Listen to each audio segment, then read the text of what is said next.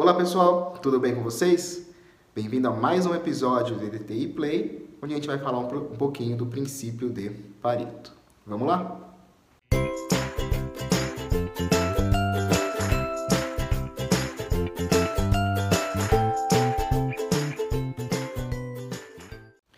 Bom, o princípio de Pareto né, é utilizado amplamente aí nas empresas.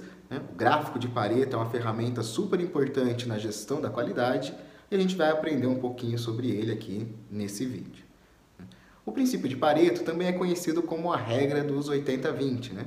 Então, 80% dos problemas, né, a frequência de ocorrência dos problemas, está né, em 20% aí dos tipos de problema. Né? Então, 80% da frequência de ocorrência está em 20% dos tipos de problema. A famosa regra 80-20. Primeira pessoa que observou isso, né, deu o nome ao princípio, né, que foi o Pareto, né, o italiano que nasceu lá em Paris, né, em 1848, né, onde ele observou que 80% da produção de ervilhas do seu jardim eram produzidas né, por 20% das ervas apenas. Né. E a partir disso, né, ele desenvolveu o princípio de Pareto, né, e mais tarde aí o Juran, né, que é um super importante aí no desenvolvimento da qualidade, né, também dentro do Lean Six Sigma, né, também observou que 80% aí da frequência dos problemas, né, eram por 20% dos tipos aí dentro das empresas. Então, a partir disso, né, criou-se, começou-se começou a usar o princípio de Pareto no dia a dia das organizações. Né. Então, se a gente quer resolver os problemas, né, o que a gente precisa fazer? Definir a prioridade né, que eu preciso resolvê-los. Então, quando a gente faz um gráfico de Pareto, é exatamente isso que a gente está procurando. Então, eu estou procurando né, os 20% dos tipos de problema, né, que são aqueles que mais ocorrem. E às vezes pode parecer bobeira, né, mas é super importante a gente fazer isso. Porque eu já disse aqui em vídeos anteriores né, que estatisticamente, né, para trabalhar com estatística, o nosso cérebro ele é muito ruim. Então, quando a gente coloca no princípio de Pareto, a gente vai entender quais são os principais problemas. Nem sempre a gente consegue aplicar o princípio de Pareto, né? Tem alguns casos em que o Pareto, né, acho que é, é muito diluído os problemas aí pelos diversos tipos e eu não consigo dar foco, né, usar aí os 20%, eles não vão representar aí uma frequência muito grande. Mas na maioria das vezes, a gente vai conseguir aplicar o Pareto a gente vai conseguir definir quais são os problemas vitais, né? quais são os principais onde a gente deve atuar. Então, se eu quero entender aqui né, nos suprimentos, né, como que eu vou com, comprar materiais, qual vai ser o foco que eu vou utilizar, né? então eu vou utilizar o princípio de Pareto. Né? Quais são os materiais mais frequentes dentro da minha obra? Né? Eu vou construir uma casa, que que eu vou gastar, onde que eu vou gastar mais dinheiro? Muitas vezes a gente quer economizar, né? O famoso economizar no cafezinho, né? Dentro das empresas, que é super comum de escutar aí na, no dia a dia, né? Mas onde que eu devo economizar? Então, vou economizar em comprar arame, né? Vou comprar arame mais barato, vou comprar é, brita mais barato, vou tentar gastar energia com isso? Não, quais são os principais insumos que eu vou usar para construir a, a minha casa?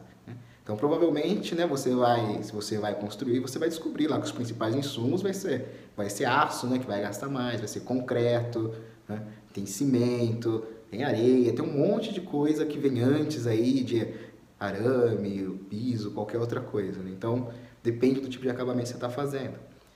Então, aí eu vou gastar minha energia nas negociações nesses principais itens. Então, eu vou negociar o aço da minha obra, né? Porque qualquer ganho que eu tenho ali né, de 10, 5% na compra de aço ou do concreto, eu vou economizar um valor relativo aí da minha obra, né, importante. Né?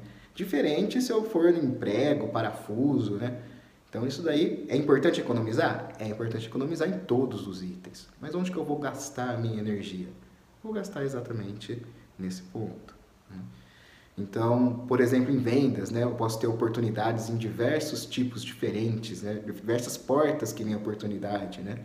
Então, posso estar no site, pode ser que vem na porta, né, pode ser que eu tenha na minha loja, pode ser em, em proteção ativa, né, eu vou atrás das pessoas para poder vender. Né? E aí eu tenho portas diferentes, né? Quais são aquelas que me trazem uma conversão maior, né? Quais são as mais importantes? Então a gente precisa usar o Pareto no nosso dia a dia para identificar né? problemas, oportunidades. Então, é, procurar usar o Pareto para começar a dar foco naquilo que a gente precisa fazer. Começa no seu dia a dia, né? Então as coisas estão caras, né? Onde, onde que o seu dinheiro está indo? Então muitas vezes a gente, ah, estou gastando muito no supermercado, estou gastando muito com comida, estou gastando muito com supérfluo. Né? Faz um gráfico de Pareto, classifica né, os seus gastos e aí você vai organizar eles e vai descobrir onde que você está gastando mais. E aí você vai gastar sua energia em economizar num item mais importante ali daquele que acaba onerando mais o seu orçamento, certo?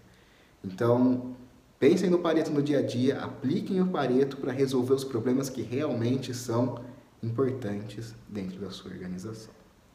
Ok? Bom, tem um e-book aqui, né? Tá na descrição do vídeo. Acessa lá, tem mais detalhes sobre o Pareto, tem mais detalhes como construir o gráfico de Pareto, né? Mas é importante identificar o momento de aplicar o gráfico de Pareto. Depois, para executar aí, tem no e-book, você consegue acompanhar o passo a passo para criar o gráfico de Pareto. Não esquece de se inscrever, ativar o sininho e a gente se vê no próximo episódio do DTI Play.